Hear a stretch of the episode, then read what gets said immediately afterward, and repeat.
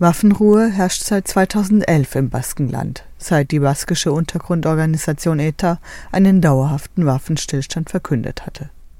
Im Oktober 2011 fand dann eine internationale Friedenskonferenz in San Sebastian statt. Und nun hat die ETA nach jahrzehntelangem bewaffneten Kampf mit ihrer Entwaffnung begonnen. Letzte Woche Freitag bestätigten das internationale Vermittler, die britische BBC strahlte Bilder der Entwaffnung aus. Ein lange erwarteter Schritt, der aber unter schwierigen Bedingungen stattfand, berichtet der Journalist Ralf Streck aus dem Baskenland. Eigentlich sollte in den letzten zwei Jahren die beiden Staaten, Frankreich und Spanien, eingebunden werden in diesen Prozess, um an der Entwaffnung teilzunehmen. Das haben die aber äh, seit mehr als zwei Jahren hintertrieben. Deswegen äh, musste eine andere Möglichkeit gefunden werden, um klarzumachen, dass es an diesem Prozess äh, Friedensweg, Entwaffnung eigentlich keinen Weg vorbei gibt. Und deswegen haben an die, an die erste Entwaffnungsaktion haben von ähm, dieser Überprüfungskommission hat es vorgenommen. Die ETA habe mehrere Waffenverstecke versiegelt sowie eine bestimmte Anzahl von Waffen und Sprengstoffen außer Betrieb gesetzt, teilten die internationalen Beobachterinnen vor einer Woche in Bilbao mit. Es war eine sehr hochrangige Überprüfungskommission. Ihre Mitglieder waren beteiligt an Friedensprozessen wie in Südafrika, Nordirland oder Sri Lanka, wie Kommissionsleiter Ram Manikaligam aus Sri Lanka. Manikalingam, das ist der Leiter von dieser Kommission. Der ist zum Beispiel an der Entwaffnung der Tamil, Tamil Tigers in Sri Lanka beteiligt gewesen. Der kommt selbst aus Sri Lanka. Also das sind alles Leute, äh, auch mit der Chris McCrae aus Südafrika, das ist selbst ein ANC-Kämpfer gewesen. Also der hat mit Mandela zusammen gekämpft und äh, der hat ja auch da, die haben sich ja auch mal entwaffnet. Ähm, also es sind alles Leute, die haben auf ihrem Metier ähm, Einfluss, haben Bedeutung und kennen sich vor allen Dingen in solchen Prozessen aus. Doch es war eine absurde Situation. Eine bewaffnete Untergrundorganisation gibt die Waffen ab unter internationaler Beobachtung, aber der Gegner ignoriert das, nimmt die Waffen nicht entgegen. Neu war das auch für die internationalen Vermittlerinnen eine Sache, die haben die sehr herausgestellt, das ist, äh, haben sie noch nie erlebt, dass beiden Staaten, die an solchen Konflikten äh, beteiligt waren, sich an dieser Geschichte nicht beteiligt haben. Deswegen, das war dann halt ein logistisches Problem für die.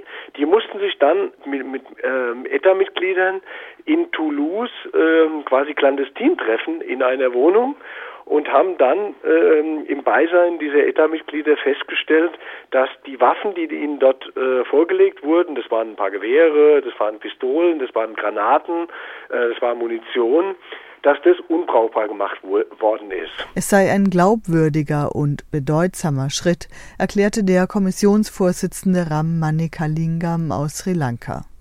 Doch Spaniens Innenminister Fernandes Diaz sprach abschätzig von einer Theatralisierung und lehnt die internationalen Vermittler offiziell ab. Die paramilitärische Guardia Civil und die Polizei reichten nach ihm bei weitem für die Entwaffnung aus.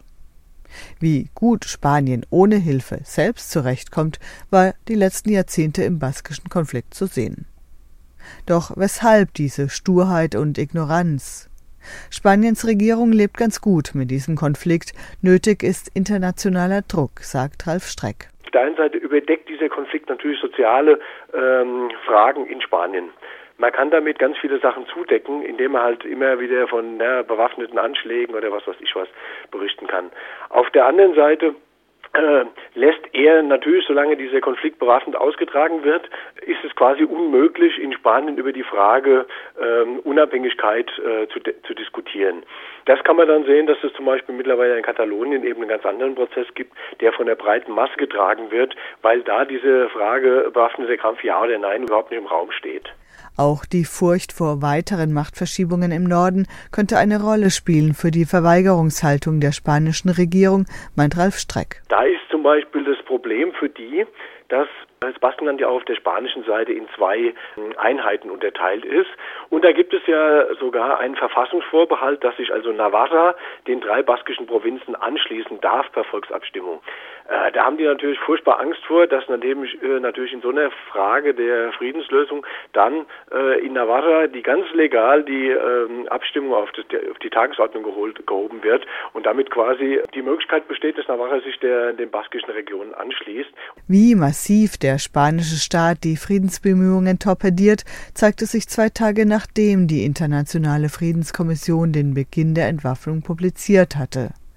Die Kommissionsmitglieder wurden vor den Sondergerichtshof zitiert, sollten die ETA-Mitglieder identifizieren und wurden stundenlang vernommen.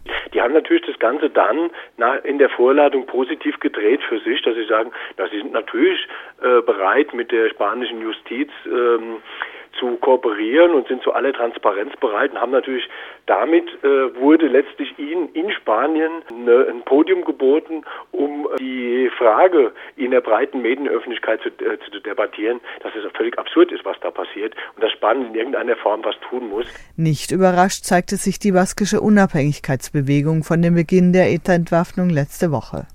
Sie hatte schon lange zu solchen einseitigen Schritten gedrängt, um Druck auf Spaniens Regierung zu machen. Doch auch innerhalb der ETA mussten Widerstände überwunden werden. Natürlich auch gibt es in der äh, ETA natürlich sicher auch Kräfte. Es gab da so eine Umfrage, wo 10 Prozent in der ETA eigentlich weiterhin noch bereit wären, an dem bewaffneten Kampf festzuhalten. Möglichen Abspaltungen oder internen Auseinandersetzungen musste also vorgebeugt werden.